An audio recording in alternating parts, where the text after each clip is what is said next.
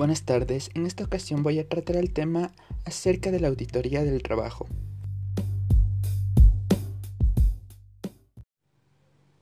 La auditoría del trabajo es un procedimiento que permite a las organizaciones verificar que cumplen con la legislación que impone cada Estado.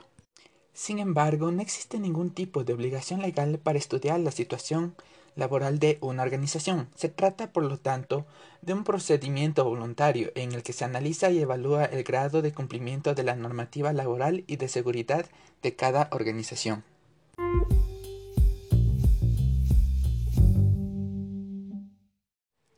En una auditoría laboral se estudia si la organización cumple con todos los requisitos de materia de contratación, seguridad social, materia salarial, seguridad y salud laboral, con el objetivo de facilitar la toma de decisiones, evitar conflictos laborales, prevenir sanciones por parte de la inspección del trabajo y facilitar las responsabilidades del empresario.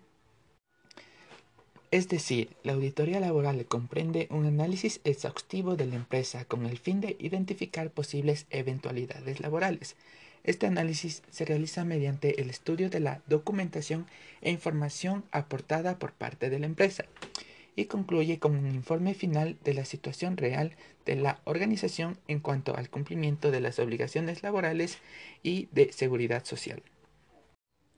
La realización de una auditoría laboral se puede enfocar en varios elementos de una organización, entre los cuales destacan los planes y objetivos, la estructura organizacional, las políticas y normas, los sistemas y procedimientos, los métodos de control, las formas de operación, los recursos materiales y humanos que posee en la actualidad la organización y la medición de los resultados de la misma. Es decir, para realizar un correcto proceso de auditoría es importante basarnos en los puntos claves de la organización, que se los ha mencionado con anterioridad. Esto con la finalidad de realizar un correcto informe de auditoría.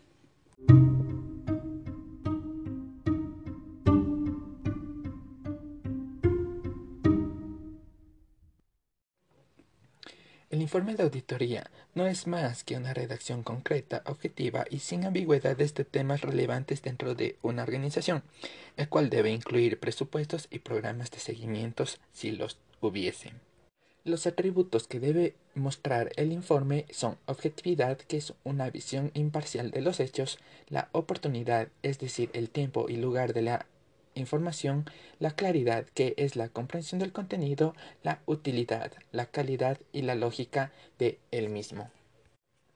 Los aspectos operativos que debe tener una auditoría es la introducción, los antecedentes, la justificación, los objetivos, las estrategias, los recursos, ya sean humanos o materiales o tecnológicos, los costos y el alcance que va a tener dentro de la organización. El verbo auditar se refiere a la acción de recoger información de una organización. Esta recopilación de información tiene el objetivo de controlar e inspeccionar de qué manera la empresa está ejerciendo su actividad, si lo está haciendo de un modo legal, ético, etc. Para concluir, dentro de la auditoría debemos tener claro siempre la figura del auditor, que es la persona encargada de redactar el informe en el cual se determina si la empresa está siendo eficiente y cumple con todas las normativas necesarias. O por el caso contrario, es la persona encargada de mostrar las irregularidades dentro del informe de auditoría. Gracias.